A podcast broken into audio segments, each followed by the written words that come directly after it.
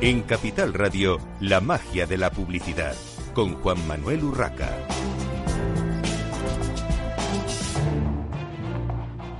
Bienvenidos un viernes más a la magia de la publicidad en Capital Radio. Les habla Juan Manuel Urraca.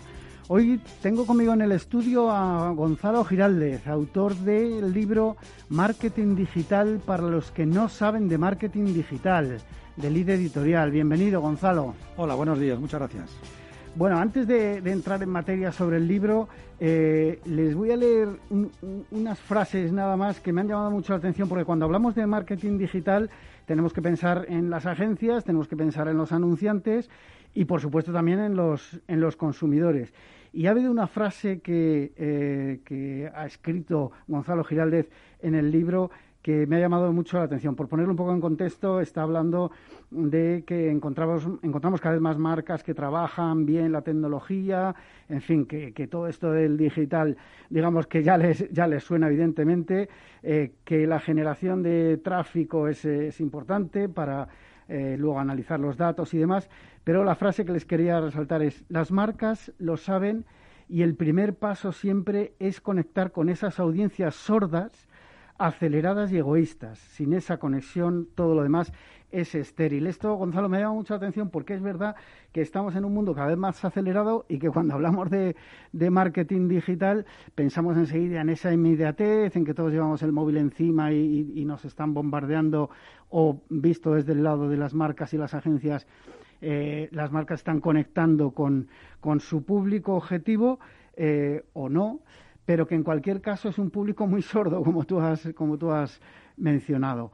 Bueno, hecho este preámbulo, eh, Gonzalo, Gonzalo que es un experto en, marketing, que lleva muchos años en la, en la profesión, eh, me gustaría que nos contases eh, los antecedentes de este, de este libro, antecedentes para elaborar el libro, cómo, cómo te surgió la idea y por qué te embarcaste, digamos, en esta aventura de escribir un libro que, bueno, a priori puede parecer fácil, eh, desde otro punto de vista les puede parecer a cualquiera un mundo, pero ¿cómo te, eh, embarcaste en esto? Pues eh, mira, los motivos, el contexto es en pleno confinamiento, cuando a todos nos encierran en casa, pues bueno, aparte de la preocupación que todos teníamos y aparte del resistiré, que lo escuchábamos mañana, tarde y noche, pues eh, la segunda palabra o el segundo término que estaba todo el rato en boga era digitalización.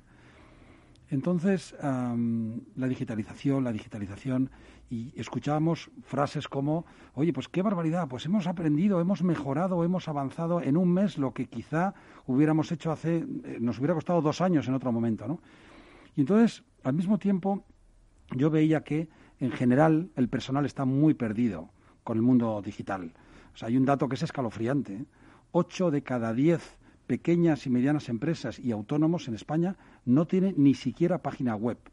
Entonces, los que estamos metidos en el digital, nos parece que esto es endogámico y esto es de toda la vida, pero realmente esto es una disciplina muy moderna y hay muchísima más gente fuera que dentro del entorno digital.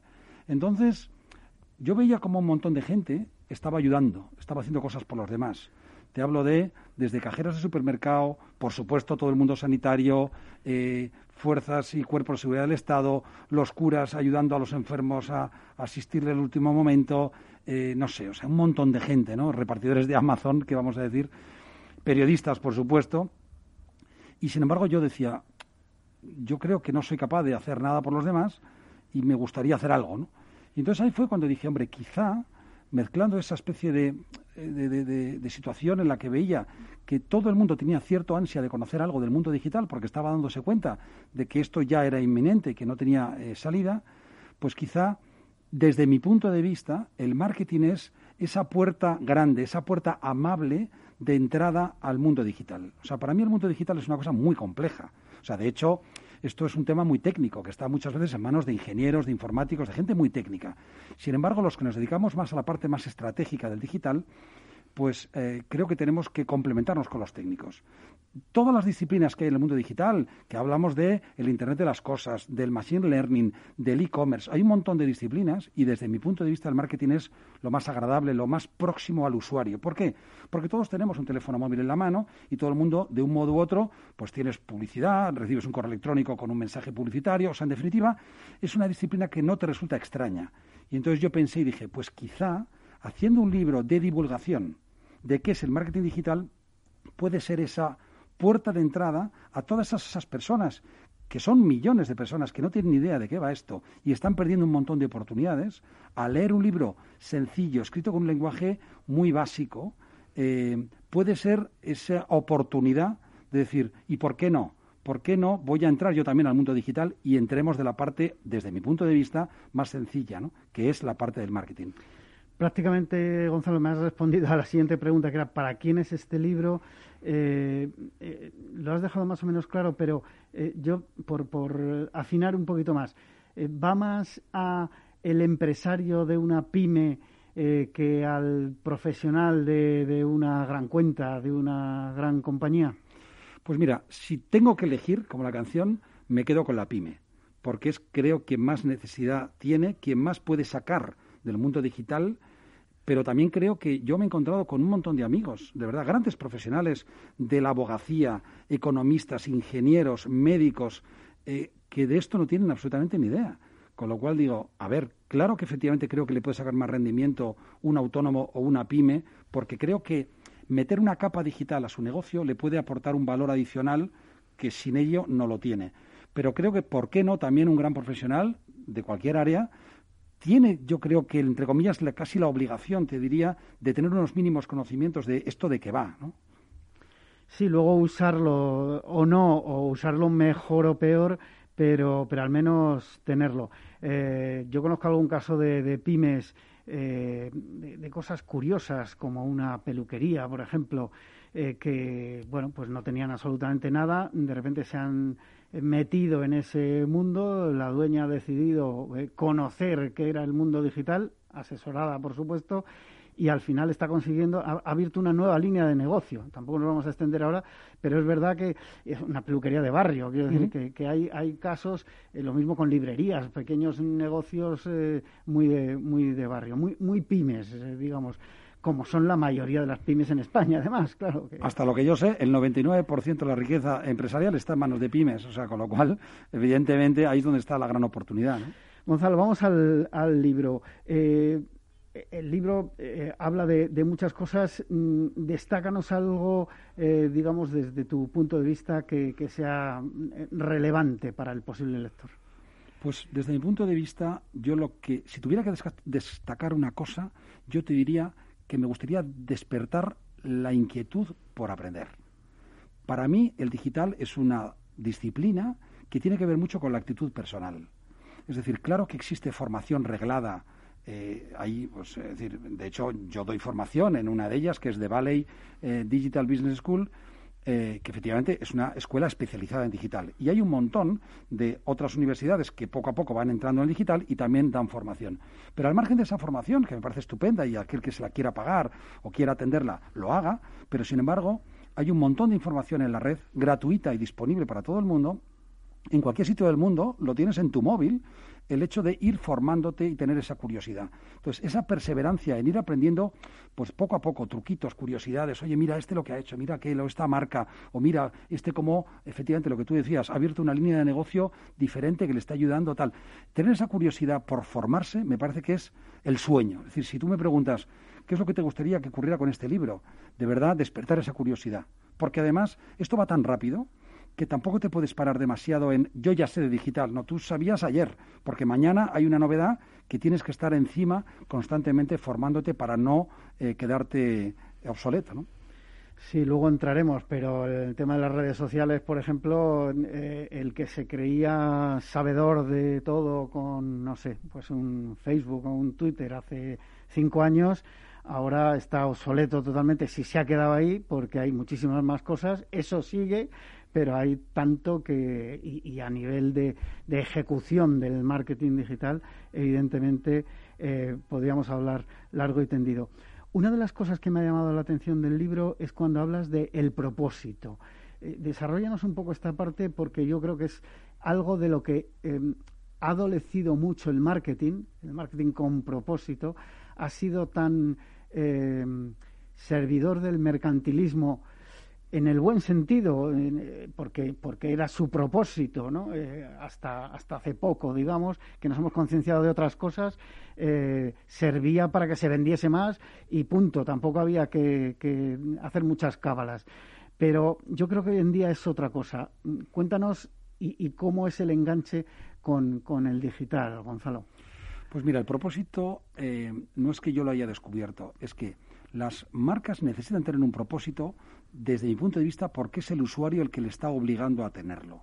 Es decir, el usuario ahora no se conforma con que la relación sea transaccional, de tú me das un servicio o un producto, yo te pago por ello y te compraré o no en función de si me gusta el servicio. Ahora el usuario es mucho más exigente con quién eres. Quiere saber cuál es tu posición frente a determinados temas. Temas de medio ambiente, de, cómo te portas con tus empleados, eh, un montón de derivadas que hacen que tú seas de un modo determinado.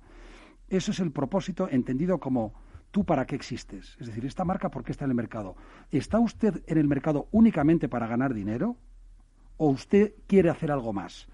Es necesario que las compañías entiendan que tienen que ir haciendo más cosas.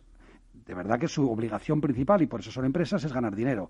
Pero a partir de ahí tienen que tener un propósito, una razón de ser. Pero insisto, no es tanto para mí, ¿eh? no es tanto un punto de, marketing para quedar bien. Yo creo que necesariamente debe ser real, porque además, tú lo decías antes, las redes sociales, una de las cosas que aporta las redes sociales es la casi la obligación de esa transparencia que hay en la relación entre las marcas y sus usuarios, ¿no? Con lo cual ahora no es tan fácil decir una cosa y hacer la contraria porque se te van a ver las vergüenzas. Con lo cual el propósito yo creo que tiene que ser real y desde mi punto de vista eso es lo que da la identidad y muchas veces ese motivo por el cual tú creas una comunidad de clientes, de audiencia, en torno a tu marca, porque quieren seguir los ideales que tú propones con la existencia de tu compañía. Es curioso, Gonzalo, porque estás diciendo algo que recuerdo hace 11 años más o menos, 2010, eh, en, en, entrevistas a algunos directores de marketing, en aquella época estaba muy de moda hablar de la responsabilidad social corporativa. Eh, no es que se haya pasado, bueno, sí, se ha pasado la moda, pero sobre todo no, se ha pasado el momento ese de, empujar mucho ese, ese concepto mm, por parte de las marcas, de, los anunciantes. Pero en aquel momento, que era algo eh, que, que, todas las marcas grandes tenían que tener sí o sí y hablaban de eso continuamente, es verdad que era algo que al final te dabas cuenta que en la mayoría de los casos, y fue una de las grandes críticas al sector, es que se utilizaba como herramienta de marketing para, para tener mejor imagen, para vender, aunque en el 80% de los casos había humo detrás, o sea, no había nada, ni había responsabilidad social corporativa, ni había acciones, ni había propósito, ni había nada. Luego, por supuesto, todo esto se fue corrigiendo y había honrosísimas excepciones que, siguen dando sus resultados. Las marcas se han tenido que, subir a ese, a ese carro y quizá el impulso digital y esa transparencia, como comentas, yo creo que ha sido uno de los, de los puntos de inflexión, ¿no? Sí, yo creo que ahí hay un término, en el libro está recogido, esa diferencia entre el storytelling y el story doing, ¿no? Es decir, eh, estar eh, contando lo que haces está muy bien, pero ya no cuela, no es suficiente. Es decir, o haces cosas o no es suficiente con el storytelling, que está muy bien y es muy interesante y desde el punto de vista de marketing es muy atractivo y muy efectista. Pero o hay un story doing detrás, o al final, insisto, en este mundo tan hiperconectado y tan transparente, eh, gracias a toda esa hiperconectividad que tenemos, eh, no es suficiente. O eres de verdad auténtico, o, antes o después te acaban encontrando. ¿no? Otro de los temas que, tocas en el libro en, diversas partes, pero en algún caso más en profundidad, es eh, lo que se ha dado en llamar el branded content, el, contenido, un poco en la línea de esto último que, comentabas del storytelling. Eh, ¿qué, tienen que hacer eh, las compañías, las marcas en digital para que ese branded content no solo sea efectivo desde el punto de vista de branding, que muchas veces es lo primero que, se busca, evidentemente, que se conozca una, una, marca y que no sea a través de, de un spot eh, tradicional, de un spot publicitario, de un banner o de una valla eh, en exterior, para que realmente enganche con el, con el consumidor, porque yo creo que también en esto ha habido muchas fases y evidentemente ha habido quien lo ha hecho mejor y peor, pero que es una parte importante al final. Se está demostrando con todo este, lo comentas en el libro también, con toda esta revolución de, los medios, especialmente los impresos y demás, eh, que, el branded content es muy importante, pero, pero ¿cómo se debería utilizar? ¿O qué, podrías decir a las marcas?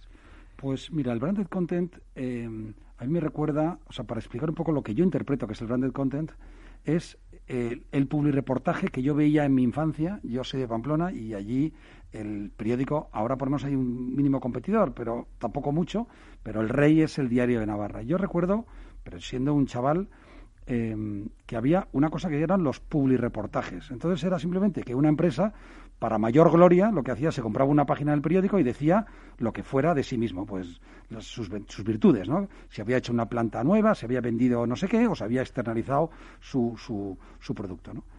Pues eso, con el paso de los años, sigue vigente y muchas veces disfrazado de branded content. Es decir, ¿por qué? ¿O por qué? Para mí, ¿dónde está la diferencia? Para mí el branded content es un contenido que tú creas para beneficio del usuario. Es decir, desde la generosidad que tú voluntariamente quieres aportar. ¿Para qué? Para serle de utilidad a tu usuario. Si eres capaz de hacer eso de forma generosa, el usuario te responderá porque ese contenido le interesa a él o a ella. Sin embargo, el, el, el eh, reportaje de toda la vida, que muchas veces está disfrazado, hoy todavía hay mucho, ¿eh? mucho branded content disfrazado, o mucho mejor dicho, public reportaje disfrazado de branded content. Es aquel en el cual se utiliza solamente para mayor gloria de la propia compañía. Entonces, para mí es tan sencillo como el branded content correcto, el adecuado, es aquel que está poniendo al usuario en el centro. Quieres darle tú un contenido que le resulte de utilidad, que le entretenga, que le inspire, en definitiva, que le aporte valor. Y el otro, el antiguo, que todavía insisto, yo veo muchos ejemplos, aunque sean vídeos muy bien hechos, pero el propósito, la búsqueda, el objetivo que busca es la mayor gloria del anunciante. ¿no? ¿Cómo ves en general a las empresas españolas en cuanto a la adopción del marketing digital? Eh, porque no nos vamos a meter en digitalización en genérico, que si no haríamos otro programa entero. Eh, en cuanto al marketing, en general, ¿cómo les ves? ¿Cómo ves a las empresas? Pues yo la veo muy desigual yo veo que hay una serie de compañías que están eh, francamente bien, están a la última, están innovando permanentemente y son las menos. La mayoría están eh, a verlas venir. Es decir, todavía no hay la cultura suficiente como para que se entienda todas las posibilidades que ofrece el marketing digital. Y de hecho, una de las cosas que desde mi punto de vista se nota es cuál es el liderazgo que tiene el director de marketing en una compañía. En la medida en la que el director de marketing es una persona que está conectada al mundo digital, en general está mucho más próxima a la toma de decisiones real del negocio. En la medida en la que no tiene esa formación, está donde ha estado toda la vida, que es la parte de la promoción, de la captación de clientes, etcétera, etcétera. O sea que yo la veo muy desigual y lo que creo que falta un montón de formación en digital para tratar de modernizar la, la propuesta de valor. Eh, digamos, como pie, me has dado pie a, la siguiente pregunta, que es cómo ves a los profesionales españoles, porque al final el tema de la preparación para desarrollar el marketing digital en una empresa, bueno, más o menos está resuelto en cuanto a la oferta del mercado. Hay muchas escuelas de negocio, universidades, etcétera, etcétera. Hay muchos eh, grados que cubren todo este, eh, todo este mundo del marketing digital. Pero, ¿cómo están los profesionales ahora mismo? Porque yo sigo viendo eh, muchos profesionales del marketing con una responsabilidad eh, muy grande en, este aspecto dentro de sus, eh, de sus empresas, de sus marcas anunciantes, que realmente dejan el 99% de la responsabilidad en las agencias, que está muy bien, porque para eso existen las agencias especializadas, pero yo creo que sigue faltando, siguen faltando profesionales con poder de decisión, porque evidentemente eh, si sales a la calle y, preguntas por chavales de 16 años que sepan hacer marketing digital, a lo mejor saben, eh, bueno, seguro que saben el triple que nosotros, pero me refiero a ese eh, puesto con poder de decisión. A ver, em, yo te diría, por partes, yo creo que un chaval de 16 años de marketing digital no sabe nada. Lo que puedes saber es utilizar Instagram como un figura. De herramientas, sí. Pero eso no es marketing digital. Es decir, es, un poco lo que quería decir. Lo que quiero decir es que para mí el marketing digital es entender el negocio, entender toda la propuesta de valor y ver dónde tú eres capaz de sumar. Pero tienes que entender el negocio. No vale entender solo dos o tres herramientas por muy bien que las manejes. Eso en primer lugar. En segundo lugar, el papel del director de marketing hoy es más difícil que nunca. ¿Por qué? Porque es que esto es muy complicado. Es que hay un montón de cosas que se pueden hacer. Es que tú no puedes ser experto en publicidad digital, en programática, en SEO, en SEM, en branded content. O sea, hay un montón de cosas y tú no puedes ser capaz de dominar todas esas disciplinas. Porque es imposible, vamos, que no existe. Entonces, con lo cual, ¿dónde para mí está el rol? El rol es saber entender la foto completa y poner a jugar, eh, mover el banquillo para que todo eso tenga un sentido. Y claramente tienes que apoyarte en agencias, porque vuelvo a repetir, esto es un tema complicado. Es decir, ser un buen experto en SEM no se consigue de una tarde. Es decir, y no puede ser experto en todo, con lo cual yo sí que creo que el papel de las agencias especializadas es fundamental, pero creo que el liderazgo de poner en juego y utilizar, según tus objetivos de negocio, unas disciplinas u otras, eso es la responsabilidad del director de marketing. Ahí es donde yo le veo. Gonzalo, en un minuto, eh, consejos para una pyme, eh, has dado ya algunos al principio, en un minuto, consejos para que una pyme entre en el mundo digital y sea capaz de hacer marketing para su negocio. Pues yo te diría, casi volvería al principio, que se forme, que tenga esa curiosidad. Y también te digo otra segunda idea, y es que no se vuelva loco. Quiero decir que aquí hay mucho ruido. Esto del marketing como que son fuegos de artificio y a veces, wow, eh, no. Eh, entonces haces caso como a todo el mundo. No, tengo que tener redes sociales, tengo que tener una web, tengo que tener un e-commerce. Espérate un momento. Primero, ¿tú qué vendes? ¿A quién vendes? O sea, entiende bien tu negocio y a partir de ahí utiliza solo aquello que tú creas que es razonable. Eso es un poco el consejo que yo daría, es decir, poquito a poco, que no, no te vuelvas loco, que esto, eh, si no, es que te va a acabar matando el negocio. Entonces, lo primero que tienes que hacer es cuidar tu negocio y tratar de impulsarlo, de mejorarlo, de incrementar tu base de clientes, pero nada más. Bueno, pues despedimos aquí a Gonzalo Giraldez, autor del libro Marketing Digital para los que no saben de marketing digital de Elite Editorial. Ha sido un placer tenerte en el programa, Gonzalo. Nosotros continuamos. Tenemos al teléfono a Francisco Sierra, director general de Casabo. Bienvenido, Francisco. Muchas gracias. Un placer estar con vosotros. Bueno, nos quedan 30 segundos para la pausa publicitaria. Eh, introduzco a Francisco Sierra, es el, como decía, el director general de Casabo, un operador, un nuevo operador eh, inmobiliario, pero no un operador más. Ahora nos lo, nos lo contará él en directo. En unos minutos, después de la pequeña pausa publicitaria, eh, enseguida continuamos con esa entrevista. Eh, unos minutos para publicidad y continuamos en la magia de la publicidad en Capital Radio.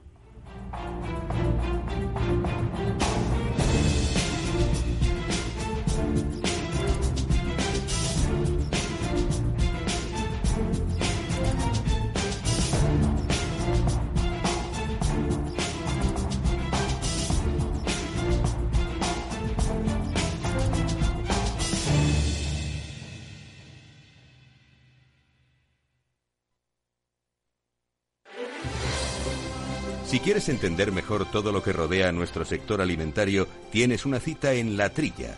Un gran equipo de especialistas te acercará a la actualidad económica y política desde el campo hasta la mesa. Conocerás sus principales innovaciones sin olvidar las producciones más tradicionales. Los sábados de 8 a 9 de la mañana con Juan Quintana, La Trilla de Capital Radio.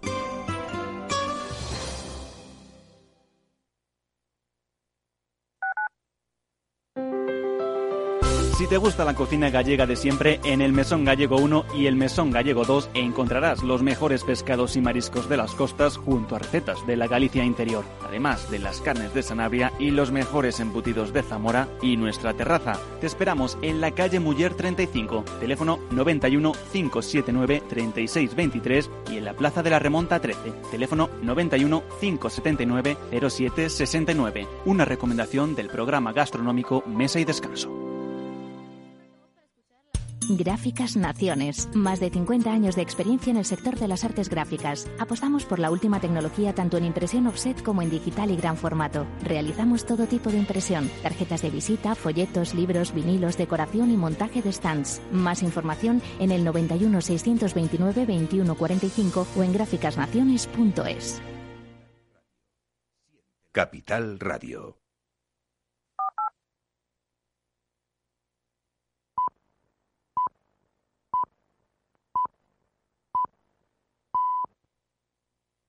La magia de la publicidad con Juan Manuel Urraca.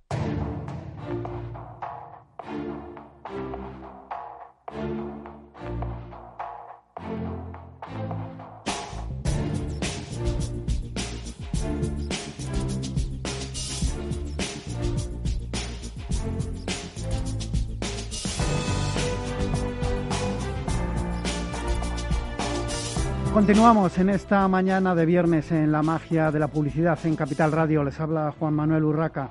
Tenemos con nosotros a Francisco Sierra, director general de Casabo. Eh, le presentaba justo antes de la pausa publicitaria. Eh, Francisco, cuéntanos lo primero, ¿qué es Casabo? Eh, ¿Dónde está operando? Mm, digamos, breve, breve, breve historia de, de lo que es la compañía. Bueno, gracias, Juan Manuel. Eh, Casabo es una fintech inmobiliaria. Es una plataforma tecnológica que nace con la misión de transformar el sector inmobiliario a través de la tecnología y la innovación, simplemente para comprar y vender piso y que esto sea mm, un proceso fácil, rápido y cómodo.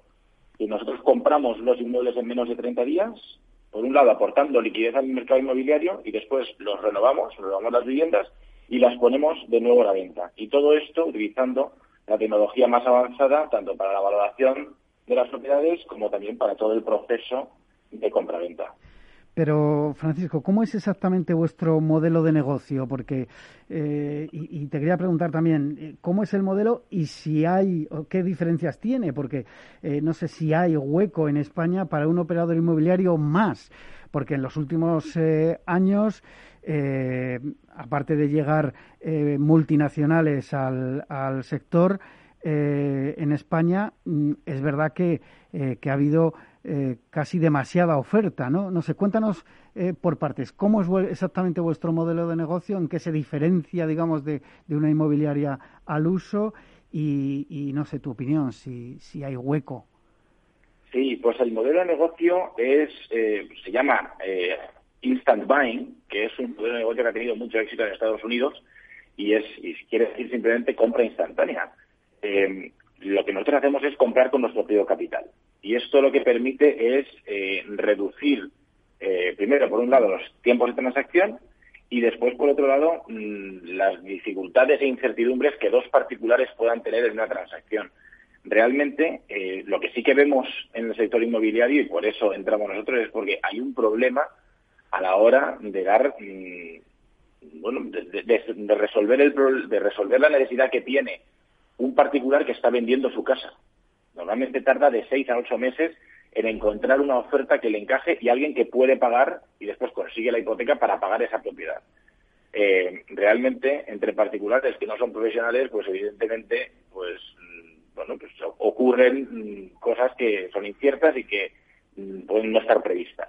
Se puede trabajar con un profesional que te compra la vivienda inmediatamente, pues para el lado del vendedor ofrece una garantía, ¿no? Y también para el lado del comprador, porque el que compra no compra una casa que está por renovar y después va a encontrar sorpresas, sino que es como si entrara, a pesar de entrar en una casa que, en una propiedad que posiblemente la construcción tenga mm, pues muchos años, la casa está nueva y es como entrar en una casa de obra nueva, una vivienda a estrenar. Y eso también, pues, cuenta con las garantías de obra eh, que nosotros ofrecemos como profesionales del sector. Queremos, queremos dar un servicio profesional tanto al vendedor como al comprador. Y eso lo hacemos, bueno, pues como he comentado antes, con herramientas tecnológicas. Tenemos una herramienta de valoración de propiedades que en 48 horas te decimos el precio de eh, precio final de compra de tu vivienda. Y solo requiere una visita una, una única visita física para validar que eh, la casa está como se ha visto en fotos y en vídeos eh, a través de nuestra app, ¿no? Esa, mm, esa única visita, mm, una vez que se ha realizado, directamente se va a notar y se paga inmediatamente. No tenemos que, mm, bueno, pues que esperar un tiempo para una financiación, sino que tenemos la capacidad para pagar inmediatamente. Y eso es algo que, sinceramente, ahora mismo, para mucha gente, hace mucha falta. Sí, desgraciadamente tal como están las circunstancias económicas para, para muchas eh, personas, para muchas empresas y al final para muchos particulares en nuestro país, eh, evidentemente es una, es una solución. Eh, ¿Qué plazo medio estáis teniendo de, venta desde que un particular se acerca a vosotros a deciros quiero vender mi casa hasta que, digamos, le pagáis vosotros? Otra cosa es cuándo lo vendáis. Luego me dices eso. Entre una a cuatro semanas. Una vez que decide el, lo, mínimo que hemos hecho ha sido cinco días, en una semana laborable, y, y lo máximo que tardamos son cuatro semanas. Em, dicho eso, también es verdad que hay clientes que prefieren esperar. Cuando van a vender su piso, mm, buscan en buscan online vender un piso, vender un piso más rápida mm, y, nos encuentran. Y, bueno, nosotros hacemos una oferta y pasa eso que eh, los particulares están acostumbrados a eh, compararse con los pisos publicados en plataformas online como la que pueda ser Idealista. Entonces se piensan que sus viviendas pues cuestan o, podrían eh, valer lo mismo que esas viviendas que están anunciadas que nunca se venden. Eh, entonces muchas veces lo que pasa es que hay un proceso de mm, bueno de, darse cuenta de que verdaderamente la demanda es distinta, ¿no? Y que, que realmente no hay nadie dispuesto a comprar al precio que el cliente espera, sino al precio que nosotros ofrecemos. Sí, al final es un ajuste, ¿no? De, de, de, precio entre lo que, bueno, entre la oferta y la demanda. Al final eh, ellos ofrecen y vosotros eh, compráis lo que lo que creáis conveniente, entiendo, y al precio que creáis conveniente. Eh, Pero siempre a precios de mercado, Juan Manuel. Siempre queremos tanto comprar como vender a precios de mercado. Evidentemente, la, el valor añadido que nosotros proporcionamos, nosotros proporcionamos es esa reforma. Y, y podemos ser muy eficientes porque lo hacemos con mucho volumen y entonces conseguimos pues tanto rebajas por proveedores como también eficiencias a la hora de procesar muchas propiedades. Entonces, el otro día lo contaba que decía, no, no vamos a propiedades de lujo ni a hacer grandes márgenes, sino que somos eh, o queremos ser el Zara del sector inmobiliario. Lo que queremos es hacer, ser muy eficientes, ajustar mucho los precios por ambos y el margen sea muy bajo, pero hacer mucho volumen. Está claro. Eh, bueno, para hacer todo ese volumen, para, para daros a conocer también eh, qué tipo de promociones eh, estáis haciendo para lanzar, digamos, vuestro negocio y, la marca, ¿no? Porque no es muy conocido ahora mismo.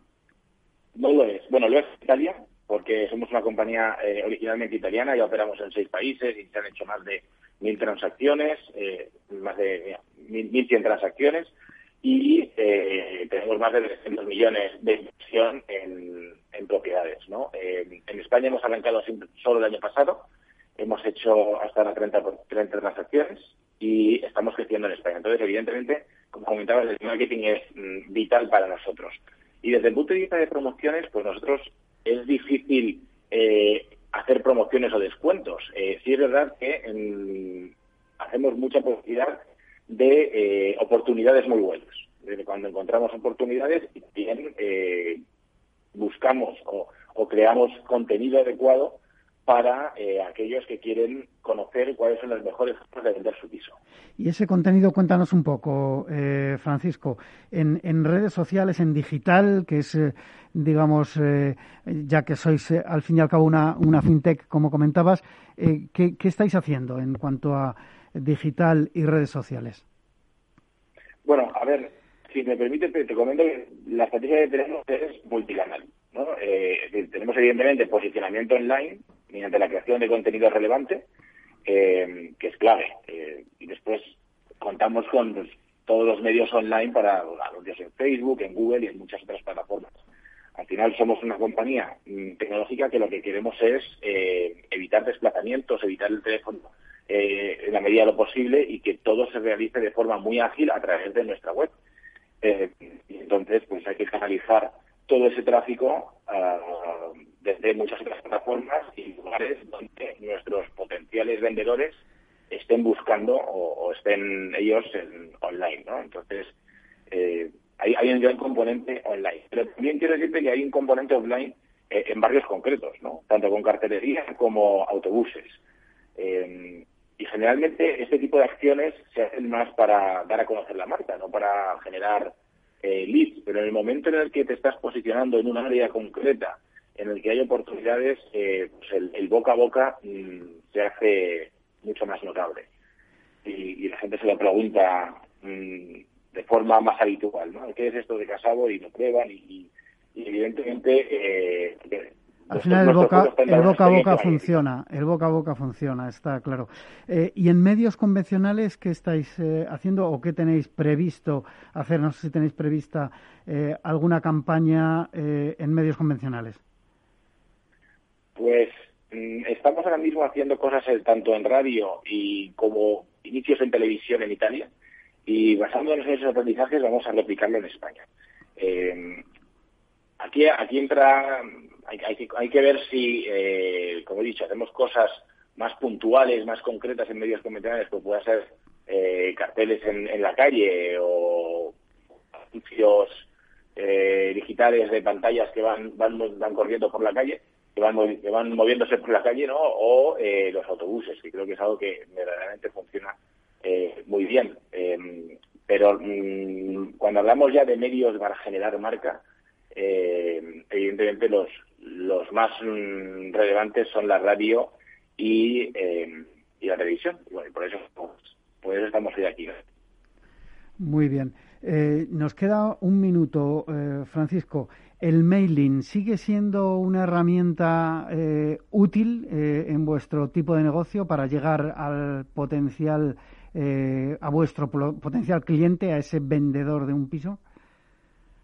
Lo hemos intentado cada vez menos, cada vez eh, la gente abre menos su buzón, cada vez eh, la gente lee menos los flyers y los folletos y, realmente siendo una compañía digital y, online, mm, al final lo que queremos es poder medir de, forma más precisa mm, pues ese tipo de, relación que hay entre nuestra actividad de negocio y eh, los medios que utilizamos y cuáles son los más eficientes para poder medir eh, los canales online son ahora mismo, en la actualidad, los más ah, adecuados. Bueno, dicho eso, eh, Casabo está tanto centrado en generar leads como en crear marca, ¿no? Y, es muy importante para nosotros generar la confianza de nuestros clientes a la hora de, querer vender o comprar con nosotros su piso. Y eso está ahí, ahí es donde está la clave, ¿no? En crear esa marca mm, donde la gente, eh, pues sea top of mind y donde la gente acuda eh, y, se acuerde siempre del nombre de Casabo cuando piense en, en comprar un, piso.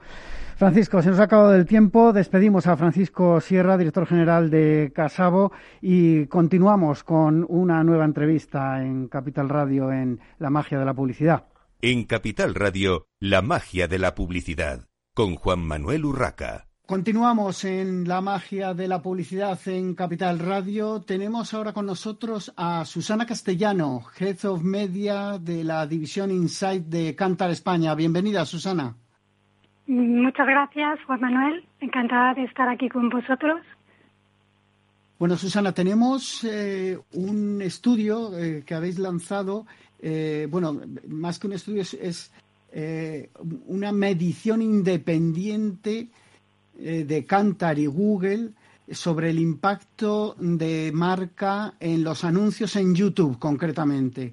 Y esto se enmarca dentro de un proyecto vuestro llamado Moonsuit. Eh, cuéntanos para, para situarnos qué es ese proyecto Moonsuit de Cantar y qué objetivos tiene. Bueno, mm, el proyecto Moonshot que, hemos lanzado es eh, la iniciativa que ha puesto en marcha Cantar eh, para medir eh, la eficacia de, la publicidad digital pues ante el reto que se nos plantea a toda la industria ante la eliminación de las cookies de terceros a partir de, del 2022.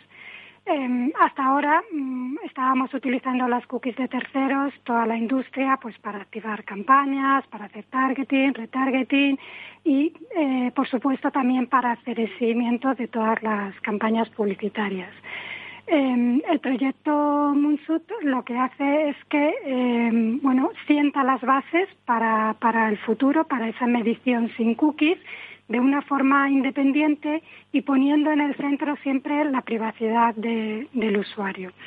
Es una plataforma tecnológica y de datos que lo que hace es que establece integraciones directas de datos con los principales publishers, con aplicaciones digitales y con otros proveedores de datos.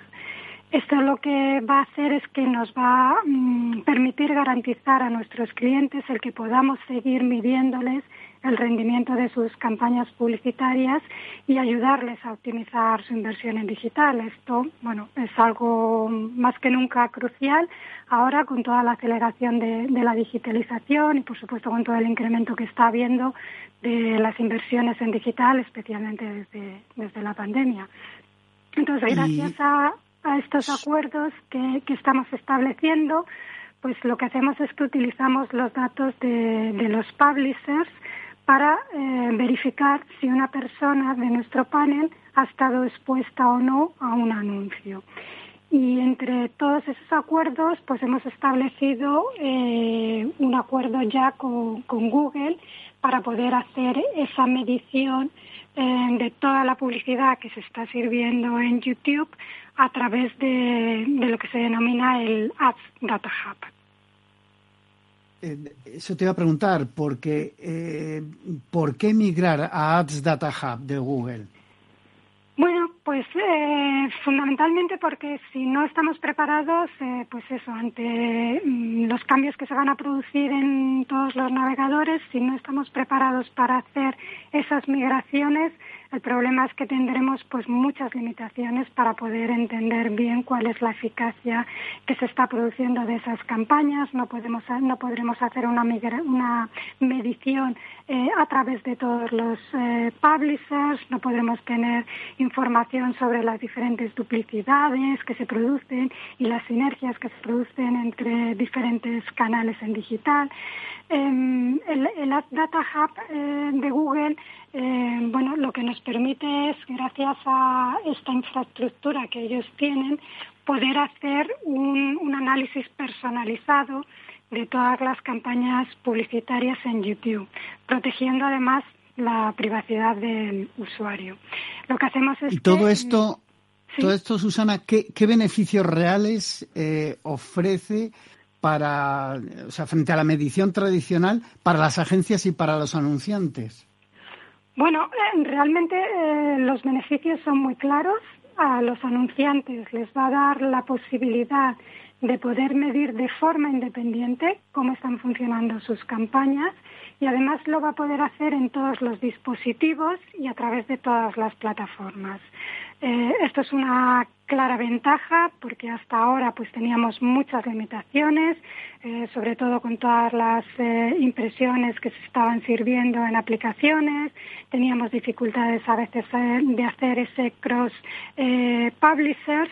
Gracias a estas integraciones directas, todos esos problemas se van a solventar y además para las agencias pues va a suponer que ellos puedan contar con una información mucho más completa que les ayude realmente a optimizar la inversión eh, durante, durante las campañas.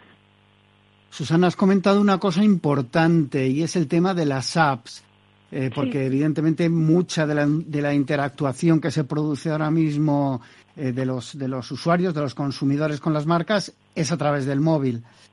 ¿Cómo interactúa esta solución con las apps? Y, una pregunta que tengo que lanzarte. Eh, ¿No volvemos a tener un intruso en nuestros dispositivos, aunque ahora no se llame cookie? Eh, bueno, en realidad no, porque bueno, el hecho de, de, que desaparezcan las cookies de tercero es solamente afecta a los navegadores web. En las aplicaciones todos tenemos los Mobile Advertising IDs que son los que los identificadores de publicidad para móvil y esos eh, están ahí ahora y van a seguir estando. Entonces, en principio no, no tendremos un, nuevo intruso dentro de, estos dispositivos. Y respecto a lo que me preguntabas sobre cómo interactúa esta solución con, con las apps, pues eh, nosotros lo que hacemos es que eh, utilizamos una metodología híbrida eh, por un lado, lo que hacemos es que recogemos esa exposición de, las personas a la publicidad o bien a través de tags de momento, mientras se pueda todavía seguir utilizando esa solución, o bien a través de estas integraciones directas. Y eh, cuando no podamos taguear, utilizaremos unas preguntas de Opportunity to See que nos permitan determinar la probabilidad de haber estado expuestas las personas pues a toda esa actividad o bien no se pueda taguear o bien no sea posible hacer una integración directa con, con los publishers. De forma que al final podamos tener esa visión holística de cómo realmente está funcionando una campaña, independientemente de dónde se haya servido esa, esa actividad. Y en cuanto a los medios, porque claro, estamos hablando de las agencias y los anunciantes, que son una parte de, del negocio, eh, pero ¿cómo afectará todo esto? ¿Tendrá algún efecto real para los medios? Bueno, los medios la verdad es que lo que hace es que mm, les pone mucho más en valor eh, a los publishers, porque al final realmente son ellos los que tienen y los que van a tener la información sobre las personas que han estado expuestas eh, a la publicidad, con lo cual eh, a ellos les da una oportunidad también de poner en valor sus propias plataformas y de demostrarles a las agencias de medios que deben de contar con ellos, porque son unas plataformas que son eficaces y eficientes para poder eh, hacer que, las marcas crezcan y, poder demostrar a través de, soluciones como BrandLeaf Insight que, que, realmente sus plataformas eh, son valiosas para, para los anunciantes.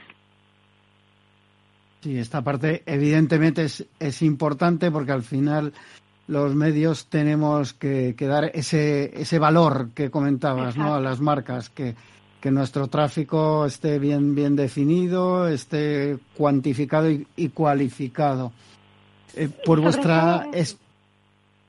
Sí, dime, dime, Susana. Sí, no, no, no, eso, que, que sobre todo es muy importante ya no solamente tener datos de audiencia, sino también cualificar muy bien, pues eso, las experiencias que tienen los consumidores en estas plataformas, en, los medios y poder poner en valor, pues eso, que, que, realmente los medios eh, forman parte del mensaje de, la comunicación y es fundamental, eh, pues, pues tener información con la que poder apoyar eh, esto. Últimamente He visto muchos eh, estudios del sector respecto al tema del vídeo y del uso como, herramienta. Por vuestra experiencia, ¿cómo está evolucionando el vídeo como herramienta de marketing? ¿Y, cómo creéis que evolucionará en un futuro eh, a medio plazo? Bueno, em, claramente la, inversión en, online ha crecido y especialmente lo ha hecho en, los vídeos. Em, ha crecido la audiencia en las plataformas de vídeo de una forma muy notable, sobre todo pues durante la pandemia. La gente estaba buscando entretenerse, informarse, educarse y realmente los anunciantes eh, lo que han hecho es mover parte de su inversión allí donde estaban las, las audiencias. Entonces se ha visto un gran incremento y es una tendencia que se va a mantener desde luego en 2021. Eh, sabemos, eh, bueno, por un estudio que hicimos el año pasado entre eh, profesionales del marketing, anunciantes, directores de agencias, que, bueno, casi un 65% de los anunciantes declaraban que iban a incrementar su inversión en, en vídeo online durante durante este año. Y en principio, bueno, las plataformas que declaraban que se iban a ver más beneficiadas, pues, pues eran YouTube, Instagram, TikTok. O sea, que, que realmente sí que va a haber una, un gran movimiento hacia, hacia el vídeo y hacia la inversión en, las plataformas de vídeo. Respecto a YouTube en concreto, eh, como plataforma, ¿crees que seguirá teniendo ese monopolio de facto, vamos a decir, en el mercado del vídeo o, podrá mm, perder terreno respecto a plataformas como las apps de redes sociales, como algunas de las que has comentado? Bueno, tendremos que ver cómo va evolucionando. Eh, lo que está claro es que ahora mismo YouTube es una de las plataformas más consolidadas de vídeo, eh, es una de las que más prefieren los profesionales del marketing a la hora de invertir eh, publicidad en ellas. Y es verdad que cada día están surgiendo nuevas eh, aplicaciones de redes sociales. Em, bueno, eh, tenemos ahí todo el auge que está teniendo TikTok, que está teniendo Twitch. Tenemos que ver cómo evolucionan, pero seguro que, YouTube va a tener un peso muy destacado en un futuro dentro de, de lo que es el vídeo y toda la inversión publicitaria en vídeo. Yo creo que además YouTube, una de las cosas que ha hecho bien es adaptarse también a todos los dispositivos, ¿no? Porque eh, sobre todo en, en, ordenador, digamos, había otras soluciones, pero al final eh, YouTube parece que se ha quedado con, con la parte grande del, del mercado, ¿no? del pastel. Exacto, mientras que, bueno, pues muchas de las plataformas de redes sociales tienen un consumo más eh, limitado a lo que sería el dispositivo en móvil. YouTube, eh, bueno, pues eh, su consumo está tanto en desktop como, como en móvil. Tiene una audiencia muy transversal en todos los grupos de edad. Entonces, bueno, pues tiene tiene un, un, potencial muy muy fuerte que, llega a muchas audiencias a través de cualquier pantalla y, bueno, seguirá seguirá siendo de momento el rey dentro de lo que es las, las plataformas de vídeo. Bueno, pues eh, veremos cómo evoluciona este tema en los próximos meses, eh, sobre todo cuando por fin desaparezcan las cookies eh, que anunció la propia eh, Google para su navegador y que al final está afectando de alguna manera a todos los jugadores del mercado y, bueno y a todas las plataformas también la forma de medir etcétera etcétera. Volveremos a hablar probablemente en unos meses Susana eh, porque creo que, esto dará todavía mucho juego.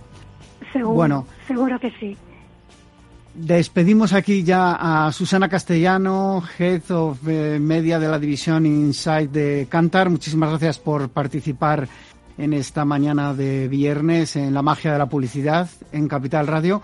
Y a todos ustedes eh, les espero el próximo viernes en la magia de la publicidad en Capital Radio. Se despide Juan Manuel Urraca.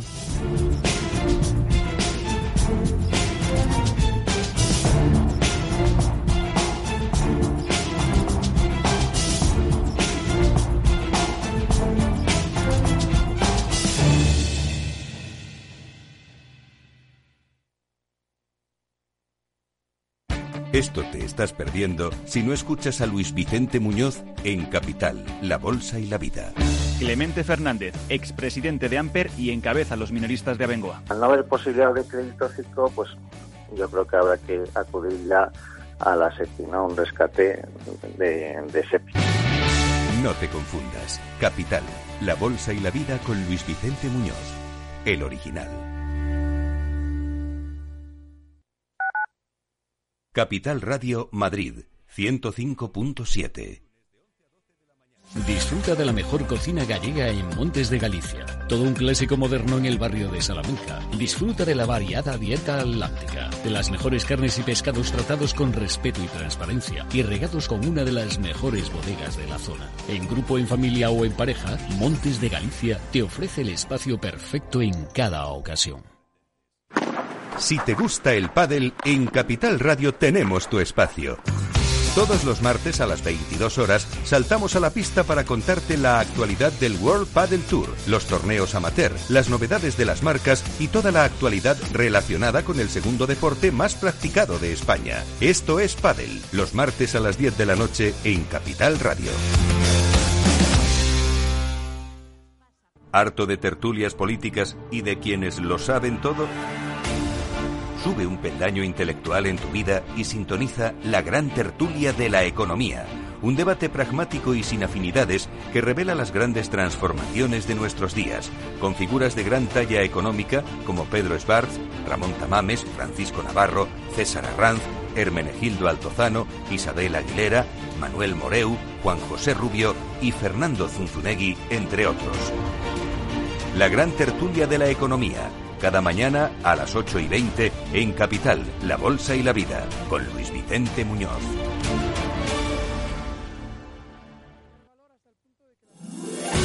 15 años con personas y empresas dan para muchas opiniones, reflexiones y conocimientos de recursos humanos. Escucha el Foro de los Recursos Humanos todos los lunes a las 12 del mediodía en Capital Radio, un punto de encuentro de excepción con personas y empresas, con Francisco García Cabello.